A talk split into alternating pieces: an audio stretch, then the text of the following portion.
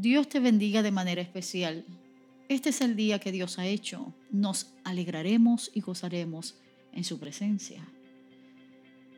El día de hoy quiero regalarte este texto para que inspire tu vida para experiencias profundas y para que puedas vivir una vida de intimidad con el Señor. Jeremías capítulo 29, versículo 11 dice, porque yo sé muy bien los planes que tengo para ustedes, afirma el Señor, planes de bienestar y no de calamidad, a fin de darles un futuro y una esperanza. Qué promesa tan maravillosa. Nos debe conmover y nos debe dar seguridad. Primero porque el Señor sabe los planes que tiene para nuestra vida. Nos invita a caminar a través de un camino extraordinariamente maravilloso, que se llama vida.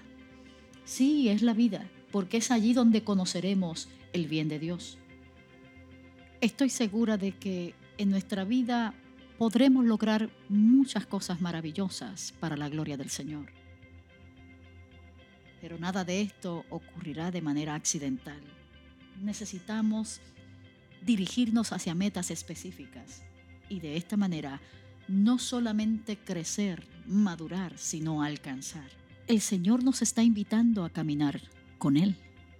Y me parece maravilloso que hoy el Señor nos invite a confiar en que Él sabe lo que es mejor para nosotros. La Biblia dice en Juan capítulo 10, versículo 10, de que el Señor vino para darnos vida, pero no es cualquier vida, sino para que tengamos una vida abundante. En ese original griego, la palabra que se usa para vida es zoe, es vida abundante, vida plena. Y me parece que eso lo lograremos a medida que caminemos en obediencia y confianza en el Señor. De nuevo recordemos el texto. El Señor nos dice que Él tiene un mejor plan, que desde el lugar donde Él está, Él tiene todo bajo control, de que te invita a ti, mi amado y amada, a responder a su invitación de confiar en Él y caminar, de dirigirnos al cumplimiento de esos planes porque son planes de paz, propósitos de paz, de bendición para tu vida y los tuyos. El texto no dice de que todo va a salir bien. El texto tampoco garantiza de que no vas a enfrentarte a situaciones complicadas.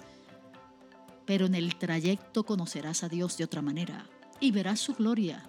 Y al final serás un instrumento procesado, una vida más madura, con mayor confianza y seguridad en el Dios que te ama y te llama.